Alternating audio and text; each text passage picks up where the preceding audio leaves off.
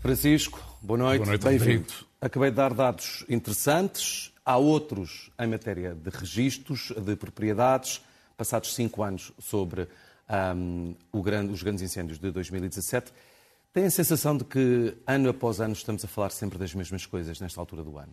E que nada Bem, se resolve realmente? Tenho essa sensação, e porventura todas as pessoas que nos estão a ouvir, estamos a 15 de julho, portanto já arderam 38 mil hectares, não sabemos se, se chegará àquele recorde fatídico de, de 2017, hum, mas estamos a meio, quase no princípio, veremos época de desta época de fogos. Hum, ao fim da tarde, eh, os registros indicavam que 865 pessoas tinham sido retiradas, não tinha havido vítimas até haver agora esta queda deste avião, eh, que, se, enfim, que é, um- que é uma situação lamentável, com a morte do seu, do seu piloto, com tanta coragem, esta- estas pessoas têm ajudado a combater eh, os fogos.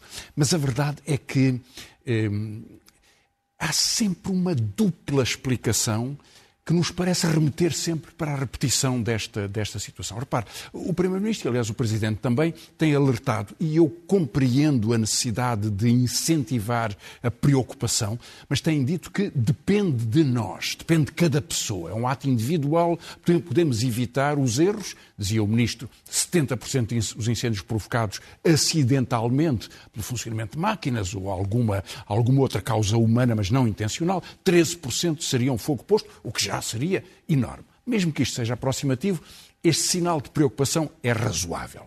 Agora, repare, hum, isto não depende só das condições individuais. Depende também. E a responsabilidade é a responsabilidade. Mas há duas ordens de razões que nos obrigam a evitar essa repetição desta, eh, deste lamento todos os anos. Ouvimos sempre todos os anos, ah, é no próximo inverno que vamos evitar os fogos do próximo verão. Bom, e todos os anos é a mesma coisa. A primeira ordem de razões é que há uma alteração climática com uma intensidade das vagas de calor. No século XXI, nós temos o maior número de anos seguidos com o recorde sucessivo de calor. Isso podemos dizer não depende de nós, ou não depende só de nós, como, como economia, como sociedade. Embora que Portugal faça pouco a sua parte, eh, o projeto de gás em Sines, aumentar o tráfego aéreo, tudo isso faz parte de- do processo de intensificação das alterações climáticas. Mas há uma segunda ordem de razões que essas já dependem de nós. Em grande medida dependem de nós, que são as condições estruturais. Eh, Portugal continua a ser o quarto país com maior eh, densidade, de- perdão, com maior área de eucaliptos do mundo. Só nos comparamos com países gigantes como a China, ou o Brasil, ou a Austrália. Eh, Em segundo lugar, eh, temos este, este problema do registro que estava a referir. Não se sabe quem cuida da floresta. Na verdade, porque a floresta, sendo quase toda privada, 98%, uma pequena parte disto é comunitário, não é? 10% são baldios, mas quase toda ela é privada e uma grande parte dela não se sabe quem são os seus proprietários e, porventura, os seus proprietários nem sequer sabem, Que porque são. são heranças eh, ao longo de muito tempo. Os dados recentes eh, que ouvi esta semana diziam que um processo de, de eh, registro das propriedades teria avançado desde 2017, fundos europeus, alguns recursos, com mais capacidade digital, chegando a 550 mil propriedades em cinco anos. Ora, haverá cerca de 8 milhões. 8 milhões. É este Portanto, estamos- ritmo Bom, para chegar aos 8 milhões, vão este passar ritmo- décadas. na- e, e veremos o que acontece entretanto, porque o problema do abandono do mundo rural e do abandono da floresta é que ninguém cuida dela. E não se consegue fazer gestão florestal sem saber quem são as pessoas e sem se poder, de forma coerciva, obrigar a que quem não quer tratar da terra ah, acabe por ser o Estado a tomar Claro, conta. eh, há, há quatro anos discutiu-se um- uma ideia que eu creio que tem um fundo que é essencial, que é que as propriedades que ao fim de 15 anos não tivessem sido registadas, não tivessem sido cuidadas, seriam eh, eh, dirigidas pelo Estado, a não ser que houvesse um proprietário que legitimamente viesse então reivindicar essa propriedade, então poderia re- readquiri-la, mas caso contrário seria eh, o, enfim, o bem público, se ocuparia do bem público. Isso era muito razoável, houve um grande conflito político sobre isso, a lei acabou por não ser aprovada, eh, permitiria um banco com essas terras para que elas fossem alugadas eh, e que pudessem ser utilizadas por quem quisesse explorar a floresta, e isso é que é essencial.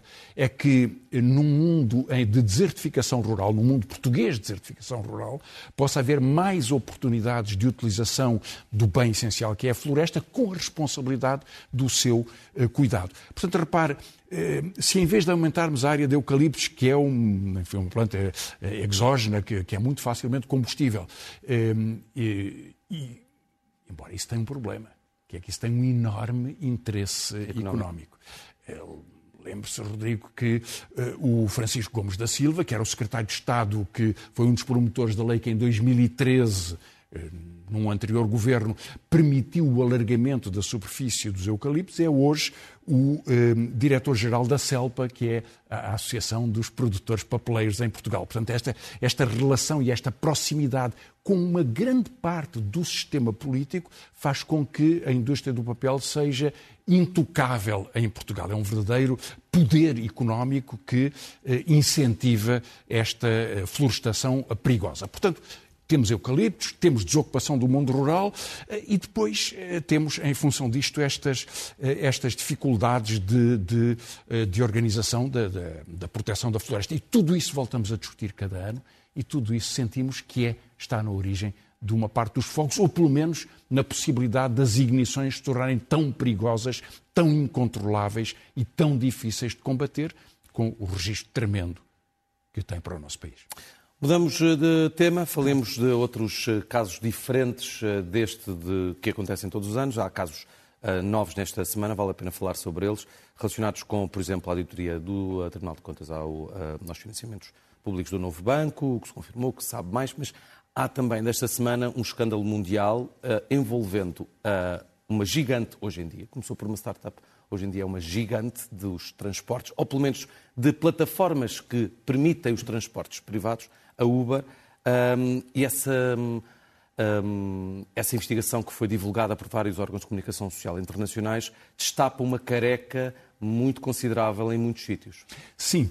Eh, bom, com duas notas breves sobre isso, hoje a nossa edição é um pouco condicionada por este drama dos incêndios, mas começando por essa investigação jornalística, ela decorre de um eh, diretor da Uber que forneceu a uma equipa de jornalistas internacional 124 mil documentos, eh, incluindo registros, incluindo e-mails, mesmo com responsáveis eh, políticos muito importantes, que sublinhou quatro aspectos muito preocupantes do comportamento da Uber, que de facto começou como uma startup, é hoje um gigante e sempre deu prejuízo mas tem condicionado uma nova forma de organização do trabalho e da relação laboral e de um serviço público.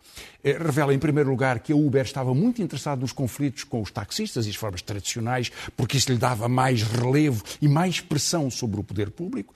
Revela, em segundo lugar, uma grande proximidade da Uber com responsáveis políticos, o ministro das Finanças britânico, Osborne, e o então ministro da Economia de França, Macron. Macron.